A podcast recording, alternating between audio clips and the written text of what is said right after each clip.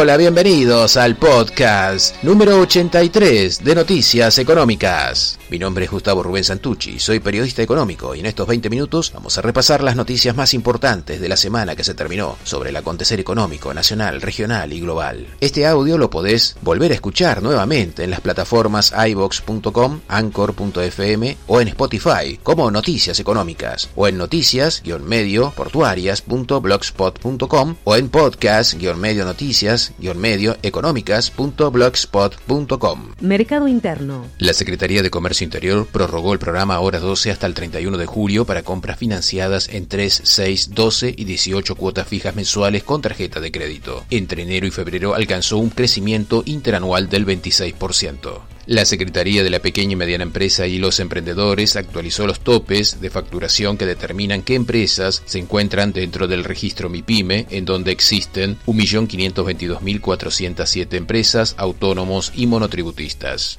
La Secretaría de Comercio Interior dispuso la creación del sistema de fiscalización de rótulos y etiquetas con el objetivo de prevenir engaños en la veracidad de la información y garantizar la transparencia y competencia entre los distintos bienes disponibles en las góndolas. El INDEC informó que el porcentaje de hogares por debajo de la línea de la pobreza alcanzó el 31,6%, o sea, el 42% de la población. Un 7,8% de los hogares está por debajo de la línea de la indigencia, son 3 millones de personas. Debajo de la línea de la pobreza se encuentran 12 millones de personas. El 57,7% son menores de 14 años. También el organismo informó que durante enero la actividad económica registró una contracción del 2% en la comparación interanual y un incremento del 1,9% en relación a diciembre de 2020. Los tres sectores de mayor crecimiento fueron pesca, construcción e intermediación financiera. El INDEC informó que durante el cuarto trimestre del 2020 el indicador sintético de energía registró una baja del 12,2% con respecto a igual periodo del 2019 y presentó un aumento del 3,7% en relación al trimestre anterior. El total de la energía autogenerada en la minería y en la industria manufacturera disminuyó 5,7%. La producción de biodiesel presentó una disminución del 90,1%.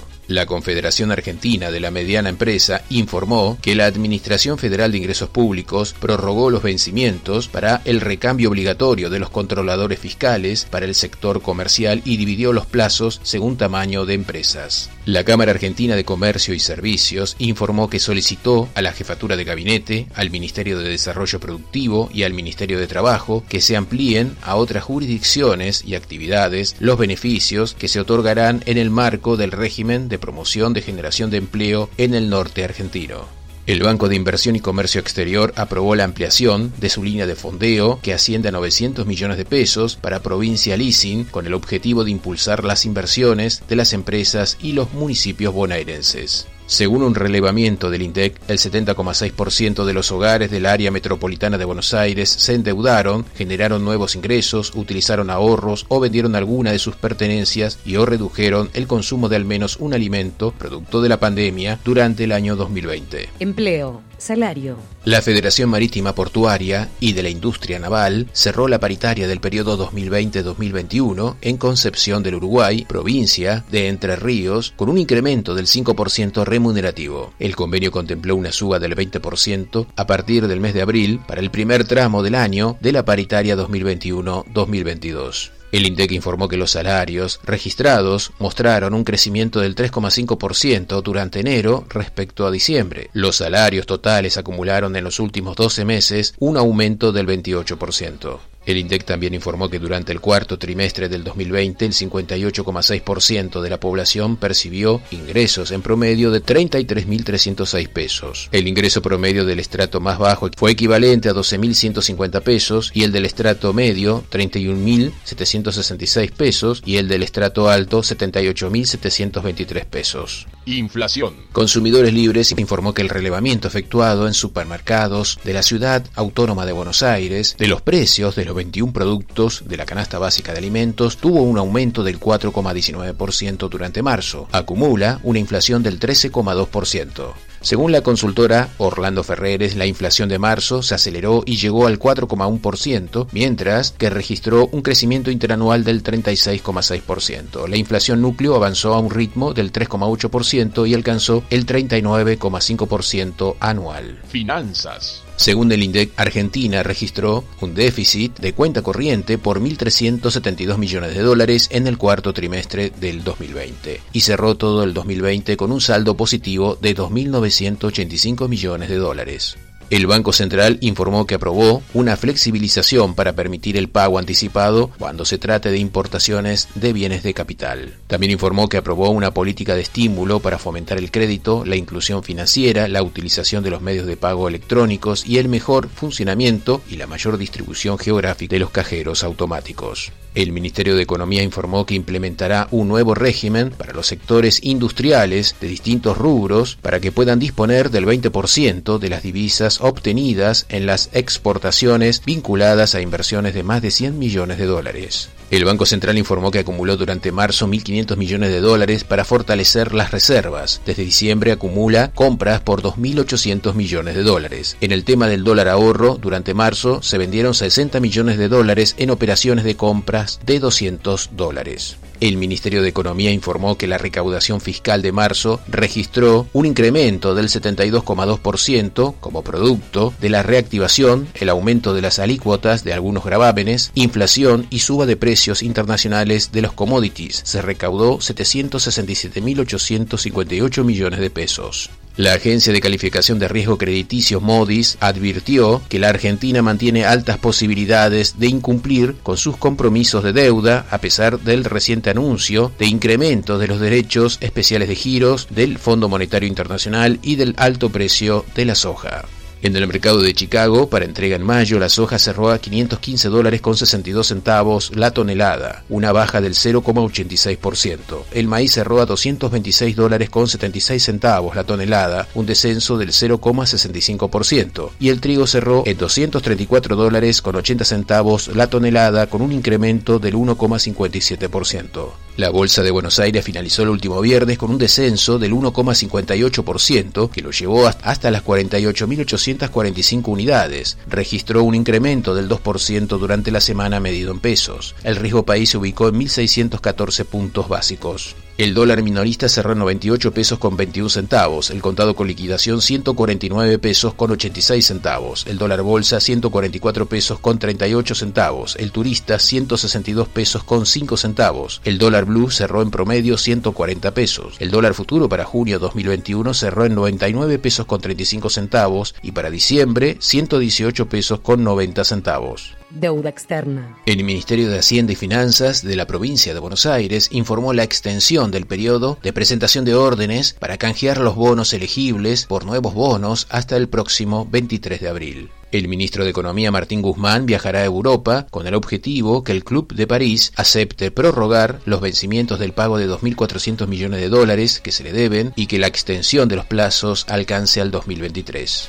Según un informe del INDEC, la deuda externa bruta, con títulos de deuda a valor nominal, tanto pública y privada, se situó a finales del cuarto trimestre del 2020 en 271.505 millones de dólares, una baja de 6.984 millones de dólares, un 2,5% menos en relación al cuarto trimestre del 2019. La jueza del Distrito Sur de Nueva York, Loreta Presca, falló a favor de la Argentina, rechazando definitivamente el reclamo de un grupo de bonistas que no ingresaron a los canjes 2005 y 2010, dictaminó el cierre del default del año 2001, iniciado en diciembre de 2015 y terminado en abril 2016. A los demandantes solo les resta apelar ante la segunda instancia o en la Corte Suprema de los Estados Unidos. Vamos con buena música y volvemos con más noticias económicas.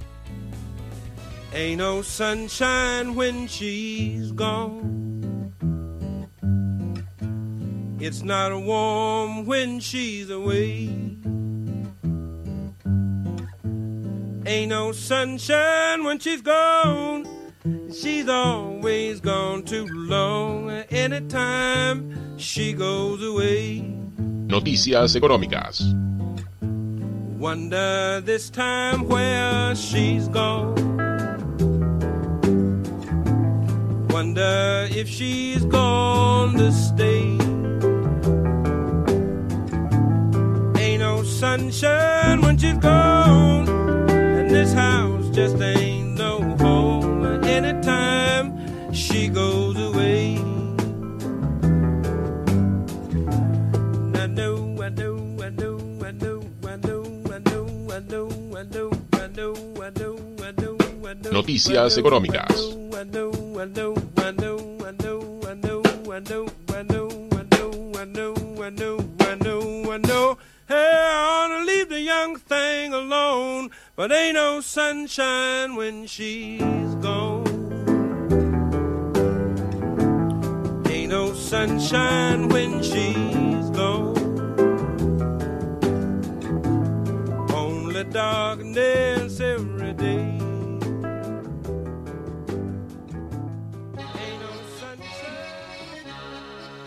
Continuamos en Noticias Económicas y antes de terminar, vamos con las temáticas del dinero electrónico, las noticias internacionales y del comercio exterior. Pero antes saludos para Pensado para Radio Digital, bibnoticias.com. FM La Ciudadana 103.3, Radio Bicentenario Digital de General Rodríguez, provincia de Buenos Aires, Radio City San Miguel, FM San Jorge de Cursucuateá 106.7, Radio 1 Santa Elena 97.1 de la provincia de Entre Ríos, Radio Torsalito de la provincia de Salta, Sol Naciente 94.3 de La Pachito, provincia de Chaco, José Martínez de Radio Energy 90.9, FM Libre Progreso y FM La Exitosa. Dinero electrónico. La cotización de Bitcoin cerró este último viernes en 58.092 dólares, 2% menos que la semana anterior. Durante los primeros meses de este año se generó una explosión de contrataciones de trabajos a distancia relacionados con la tecnología informática en Argentina. Muchos teletrabajadores optan por cobrar su sueldo en bitcoins. La billetera digital del Banco Provincia de Buenos Aires, cuenta DNI, cumplió un año. El éxito de la aplicación tuvo especial impacto entre los jóvenes de 18 a 35 años, que representan el 57% de los usuarios. Internacional.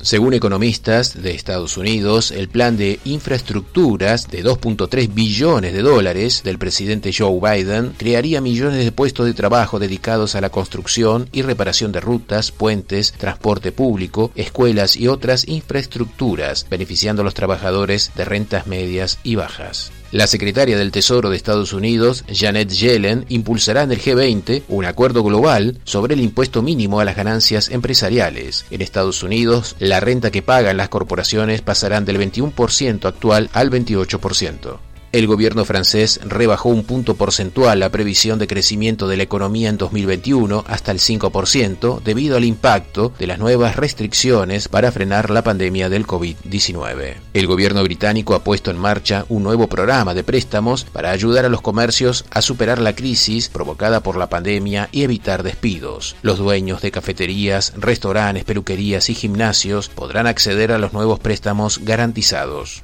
El Banco Central de China publicó un proyecto de normas que imponen requisitos operativos adicionales a los principales bancos de China que se consideran importantes para el sistema financiero con el objetivo de mejorar la gestión de riesgos y armonizarlos con las normas mundiales. El Banco Mundial afirmó que las economías de la región de Oriente Medio y el norte de África se han contraído un 3,8% en 2020, con un endeudamiento desde el 46% del, del, PBI en 2019 a un 54% en 2021. Se calcula una recuperación del 2,2% para este año. El Instituto Estadístico Turco informó que la inflación en Turquía subió en marzo un 3% en relación al mes anterior hasta llegar al 16,1%, la tasa más alta en los últimos 20 meses el sector de transporte se ha encarecido un 23,6%. El ministro tunecino de Economía y Finanzas, Ali Koli, señaló que Túnez atraviesa una situación extremadamente crítica y que la única solución es emprender la reforma de las empresas estatales y recurrir a los préstamos internacionales. La deuda de Túnez alcanzó el 100% de su PBI.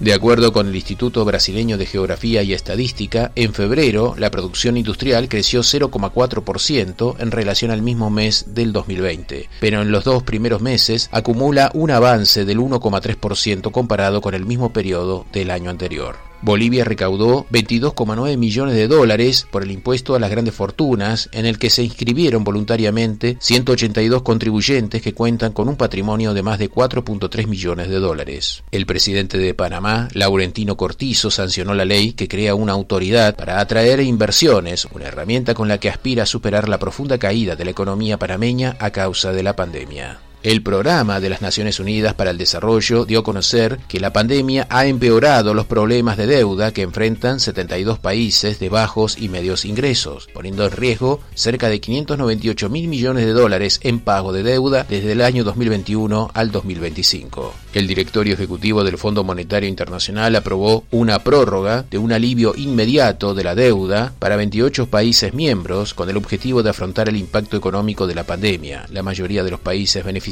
pertenecen al continente africano. Noticias portuarias en Noticias Económicas. Regional. Global. La empresa Adani Ports anunció que ha firmado una carta de intención con el gobierno de Sri Lanka para desarrollar y operar la terminal West Container Terminal en el puerto de Colombo. Es una concesión pública privada de 35 años. El puerto de Colombo maneja el 45% de la carga de transbordo de la India. La autoridad portuaria de Almería en España ha adjudicado las obras de urbanización de la segunda alineación del muelle de Poniente y el acondicionamiento de 2.500 metros cuadrados adicionales de superficie portuaria en la piscina a Construcciones Nila por un importe de 250.000 euros. El puerto de Weneme, en California, en Estados Unidos, recibió el primer buque verde del Monte Valiant con una capacidad de carga de 1.276 teus, con 634 conexiones para contenedores refrigerados HiQ de 40 pies y un sistema depurador híbrido para reducir la contaminación. El fabricante Kalmar ha concluido un acuerdo con Taiwan International Ports Corporation para entregar dos carros pórticos diésel eléctricos en el puerto de Kelung, en Taiwán. Por Everglades, en Estados Unidos, puso en servicio tres grúas pórticos Super Post Panamax, las más grandes de su tipo en el mundo. Tienen 53 metros, pueden manejar 8 contenedores apilados de altura desde la cubierta de un barco y llegar a 22 de ancho. El gobierno de Australia del Sur y la autoridad del puerto de Rotterdam firmaron un memorando de entendimiento para estudiar la viabilidad de exportar hidrógeno verde hacia el puerto europeo. El puerto de Amberes en Bélgica durante 2020 manejó un volumen total de contenedores refrigerados de un millón de teus, un crecimiento superior al 10,5% en relación a 2019. Terminal Marítimo de Puerto Bolívar en Ecuador incorporó dos grúas STS y seis grúas pórtico RTG a sus instalaciones. Forma parte del plan de inversión donde se adquirirá un total de 18 grúas por 90 millones de dólares. DP World por Sorja, en Ecuador, anunció que gracias al canal de acceso de 16,5 metros de profundidad, facilitó el atraque del portacontenedores Jean Gabriel de SMA CGM de 299 metros de eslora. Zarpó con un calado de 14,48 metros sin problemas. Un acuerdo entre Verizon Business y Associated British Port proporcionará al puerto de Southampton la plataforma 5G privada de Verizon con una conexión de red privada y segura y de baja latencia. La naviera Evergreen anunció que ordenará fabricar 20 portacontenedores de 15.000 teus de capacidad. La compañía espera gastar entre 2.300 y 2.600 millones de dólares en la construcción de los barcos. La línea taiwanesa Hal Lines ha confirmado un pedido al astillero Hyundai Heavy Industry en Corea del Sur de cinco portacontenedores de 13.200 teus de capacidad. Los nuevos buques comenzarán a entregarse en el primer trimestre del 2023. La naviera Maersk informó que la suspensión de los contratos spot y a corto plazo afecta a todas las exportaciones desde el oeste de Asia Central a Europa y el norte de África, la costa este de América del Norte, África Occidental y América Latina a través del Mediterráneo. Nacional. Se llevó a cabo la inauguración del edificio administrativo del Consorcio de Gestión del Puerto de Bahía Blanca. Se renovó los espacios en donde se alcanzó una extensión de 1.555 metros cuadrados y se sumaron 1.092 metros cuadrados a la readecuación y ampliación del edificio principal. El Consorcio Portuario Regional de Mar del Plata resolvió lanzar un nuevo llamado a licitación para las obras del puerto. Tendrá características similares al anterior con el objetivo de mejorar las condiciones de profundidad y ancho del canal de acceso principal y zonas de navegación y amarre en la terminal marítima. El Ministerio de Transporte de la Nación convocó a los miembros del Consejo Federal de la Hidrovía a la segunda reunión del organismo que se desarrollará el 26 de abril en la ciudad de Rosario, en la provincia de Santa Fe. Tiene como objetivo avanzar en la confección de los pliegos para el proyecto de mejora de la hidrovía Paraná-Paraguay. El secretario de Relaciones Económicas, Jorge Neme, adelantó que Argentina presentará una propuesta concreta para bajar los aranceles externos comunes del Mercosur. Incluye la baja cero de de casi 2.000 posiciones arancelarias, que configura el 20% del total del nomenclador. La consultora Ecolatina informó que el intercambio comercial con Brasil cerró marzo con un déficit de 180 millones de dólares para Argentina, tras dos meses de superávit. Noticias portuarias en Noticias Económicas. Por ahora nada más. Volvemos la semana que viene con todo el acontecer económico, nacional, regional y por qué no global. Nos vamos con buena música. Hasta la próxima.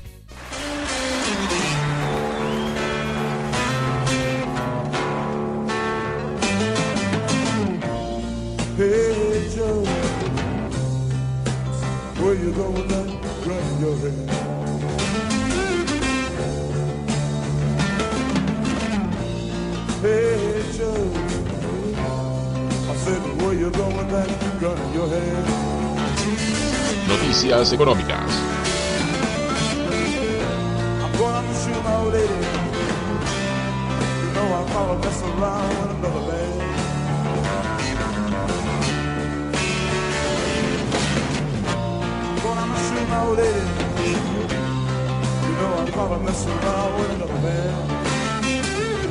Noticias Económicas.